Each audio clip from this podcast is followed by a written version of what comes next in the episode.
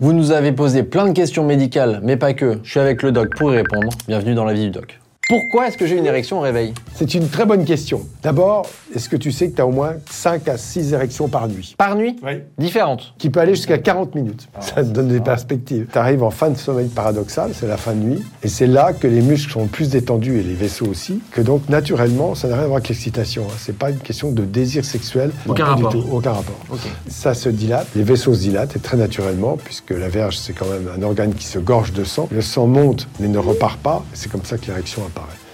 Question beaucoup plus légère. Si on se fait craquer les doigts, est-ce que c'est grave A-t-on de l'arthrose à cause de ça Alors moi, il faut savoir que je me fais craquer les doigts depuis le CE1. Euh, donc euh, j'attends la réponse avec, euh, avec impatience. Vous avez remarqué, quand vous bougez, quelquefois vous avez les os qui craquent. Bon, bah, c'est à peu près la même chose. Donc l'arthrose à cause de ça, non. Mais en revanche, je dis, qu'est-ce que c'est agaçant Les gens qui se font craquer les doigts Ah, je supporte pas. Ah, ça va m'énerver. Alors, autre question sexo. Peut-on savoir si on est plus vierge quand on va chez le gynéco? Oui, bien sûr. Quand on va chez le médecin, il y a l'hymen, une petite membrane très fine qui est juste derrière les petites lèvres, à l'entrée du vagin, et qui se voit et on voit qu'elle est intacte, elle est régulière. Quand un hymen est perforé, ça fait des petits lambeaux de muqueuse et on le voit très très bien. Ça, on peut pas passer à côté. Alors, je- moi, je me demandais s'il n'y avait pas une question sous-jacente et qui est assez répandue, qui est est-ce que si je suis vierge et que je vais chez le gynéco, est-ce que ensuite je ne serai plus vierge? Est-ce qu'il va me briser l'hymen? Est-ce que etc. C'est une question vachement importante parce qu'en fait, on oublie. C'est une règle déontologique essentielle. Une jeune fille qui n'a jamais eu de rapport sexuel ne doit avoir ni toucher vaginal, ni pose de spéculum. Spéculum, c'est cette pièce qui était en métal et qui maintenant est en plastique. On le rentre dans le vagin. Et une fois qu'il est bien introduit dans le vagin, on l'écarte, tout ça, pour voir le col. C'est l'écarteur de vagin. Voilà, pour voir le fond, c'est-à-dire le col. Il est hors de question d'avoir ou un toucher vaginal ou une pose de spéculum. En tout cas, si un médecin se permet de faire un toucher vaginal à une jeune fille de 15 ans qui n'a pas de rapport sexuel ou pose de spéculum, c'est une faute médicale. Vous vous rhabillez, vous vous cassez. Une question qu'angoisse aussi beaucoup de jeunes. Mon grand-père et mon père ont une calvitie. Est-ce que ça veut dire que je vais en avoir une? Oui. A priori, c'est bien parti. On va pas se mentir. hein. Ben oui, parce que c'est héréditaire la calvitie. Ça saute une génération parfois? Non, ça dépend de la mère. Non, il y a les gènes de la mère, mais en général, Ah, Alors, si ton père est chauve et que ta mère est chauve, a priori là. euh, non, en général, c'est héréditaire, oui.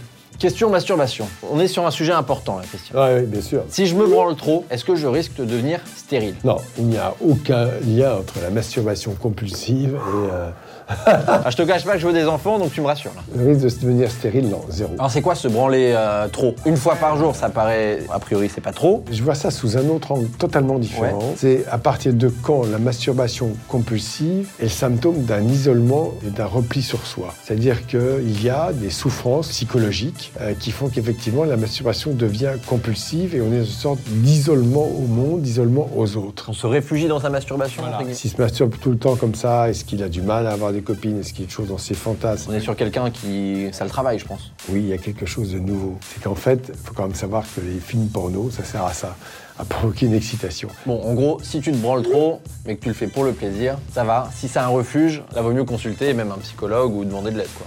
Oui, absolument. Combien de temps faut-il dormir la nuit Et il y a toujours le mythe des 8 heures de sommeil par, euh, par nuit. Eh bien, ça, c'est un mythe, parce qu'en fait, chacun a son temps de sommeil. Il y a des gens qui dorment 5 heures par nuit, qui sont en pleine forme. D'accord. Il y en a qui dorment 12 heures. Donc, c'est pas tant le temps de sommeil que le fait d'être en forme, pas crever dans la journée. Chacun a son rythme, en fait. Chacun son rythme. Mais ça, c'est très important de s'observer. Il ne faut pas essayer de le casser. Bon, moi, ça m'est arrivé parce que je travaille beaucoup la nuit dans mon métier tout en travaillant le jour. Donc, j'ai un peu euh, cassé complètement ça. On, on rappelle que le doc est stripteaseur en plus, donc forcément, métier de nuit. Bah oui, mais pyjama, c'est une forme de striptease, un pyjama de, de- de bloc. Mais c'est à déconseiller totalement. J'ai arrêté il y a un an et demi, je peux vous dire que je vois vraiment la différence. Sujet santé, comment savoir si on a l'endométriose? Il faut savoir ce que c'est que l'endométriose. ce que en fait, vous avez un utérus. À l'intérieur, vous avez la cavité qui est à l'intérieur, qui est très très importante, qui va recevoir l'œuf fécondé et qui donc va subir énormément de variations pendant le cycle, c'est-à-dire les premières parties vont énormément proliférer pour préparer l'arrivée de l'œuf, puis maturer dans la deuxième partie pour effectivement permettre à l'œuf d'implanter, de rester. L'endométriose, eh bien cette partie de l'utérus, vous la retrouvez à d'autres endroits. Et seulement cette muqueuse, le problème, c'est qu'elle va suivre le parcours de l'endomètre, c'est-à-dire la maturation puis le saignement. Donc c'est extrêmement douloureux, ça peut provoquer des saignements, ça pose des problèmes terribles à des femmes qui, qui ont une vie totalement perturbée à cause de cette endométriose qui, comme vous l'avez compris, ne passe qu'à la ménopause, forcément. Un des grands symptômes, c'est une très grande douleur en fait pendant ces règles. Douleur, euh, parce que il y a un peu de l'intérieur de l'utérus qui évolue à un autre endroit du Qui migre Oui, ou- qui est, qui est à un autre endroit, voilà, exactement. Question santé. La musculation arrête-t-elle la croissance? Alors moi je réponds d'entrée, pas besoin du doc. Je dis oui. Tous les amis que je connais qui ont fait beaucoup de muscu euh, pendant l'adolescence, bah, ils font même pas 1m80. Non, non, ça n'arrête rien du tout, absolument pas. C'est- Ça peut perturber la croissance, c'est pas le muscle qui va grandir, bien sûr. Ce qui règle la croissance, c'est l'os. Ah oui, Au niveau colonne. du cartilage de conjugaison, il y a une zone germinative qui fait pousser l'os. Une zone germinative. Germinative, ça veut dire, tu sais... euh, Qui germe, tout simplement. voilà. Ah. Et là, le muscle va suivre. En revanche, il y a souvent chez les, ceux qui font beaucoup, beaucoup de sport, beaucoup de sport ça s'appelle les apophysites de croissance, c'est-à-dire qu'à un moment donné, cette jaune germinative qui fait pousser la fleur, eh bien, elle va s'enflammer, donner des douleurs qui peuvent gêner l'activité sportive. Mais il faut faire moins de sport, mais pas l'arrêter complètement. Toi t'en as fait T'en as fait un peu, hein Ah, mais plus tard, j'ai fait du kung-fu pendant 10 ans. Faut pas chercher le doc. Allez, une autre question sexo. J'éjacule pas encore à 17 ans, dois-je paniquer? À sa place, j'aurais paniqué, j'avoue. L'éjaculation apparaît à partir du moment où la puberté est engagée aux trois quarts. Ça veut dire que ça a commencé après 15 ans. Déjà, ça, c'est un vrai problème. Une puberté qui n'a pas commencé à 15 ans, Ok. il faut aller voir le médecin et faire des examens. Mais si ça a commencé à 15 ans, il peut encore, à 17 ans, être en phase de maturation. Premier signe de puberté chez la fille, c'est le sein, chez le garçon, c'est le testicule. La transformation des organes génitaux. Et après, évidemment, il faut avoir un examen. C'est bien de dire ça parce que je sais par expérience, normalement, le médecin doit palper les testicules des garçons. C'est-à-dire que c'est panique à bord. Le garçon qui se fait palper les testicules, c'est une panique totale. Moi, je me suis jamais fait palper les testicules. Un par un médecin. Parce que le risque de cancer existe, il est minime, mais la seule façon de détecter, c'est par l'autopalpation d'une irrégularité sur le testicule. Tout le long du testicule, ça doit être lisse et régulier. Comme un petit chocobon. Enfin, comme un gros Palpez-vous, palpez-vous les testicules. Tu sais ce que tu vas faire ce soir. Oui.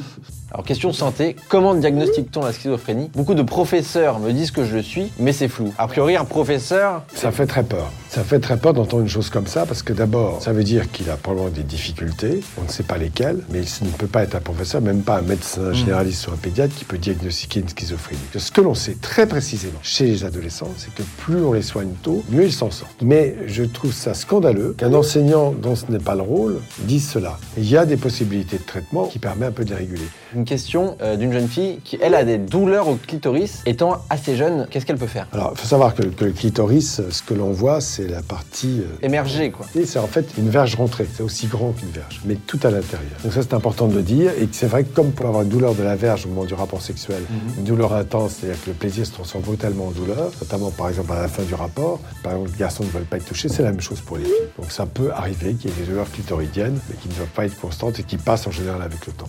Alors, question sexo, excitation. Est-il normal de vouloir faire l'amour tous les jours? C'est un peu comme le sommeil et beaucoup de choses dans la vie, on a des libidos variables. Il y a des gens qui ont des rapports sexuels une fois par mois ou pas pendant six mois et qui n'en souffrent absolument pas. Puis il y en a qui ont une libido surdimensionnée, qui ont besoin de faire l'amour. Ça s'appelle des comportements hypersexués. Parce que bon, c'est bien beau de vouloir faire l'amour tous les jours, à condition quand même que l'autre soit d'accord. C'est quand même ça le problème de l'hypersexualité. Donc, c'est pas du tout anormal. Ça dépend de chez Ah tout le monde, en fait. Ah oui, oui, tout à fait. Il y a des gens qui font l'amour tous les jours et qui vont très très bien, d'autres qui font une fois par mois qui vont aussi très bien. Question masturbation, ça revient. Est-ce que se masturber vite fait devenir éjaculateur précoce? Tu parles de garçons qui se masturbent et qui ont un orgasme en peu de temps. D'abord, la masturbation, c'est pas le rapport sexuel, fort heureusement, parce que ça t'a pas échappé qu'un rapport sexuel, ça se fait en général à deux. hein. Donc c'est déjà un peu différent. Euh, non. Ou plus Au plus, ouais, ça, tu fais ce que tu veux. mais- Eh oui. Tu sais que ça, c'est pas aussi fréquent que ça. hein. Blague à part, ça m'est jamais arrivé. La masturbation ne fait pas devenir éjaculateur précoce, euh, mais on peut être éjaculateur précoce avec ou sans masturbation, ça c'est sûr. Ah voilà, c'était la dernière question. Merci le doc. Et je rappelle qu'on te retrouve sur YouTube, Ouais. où on peut te parler en direct.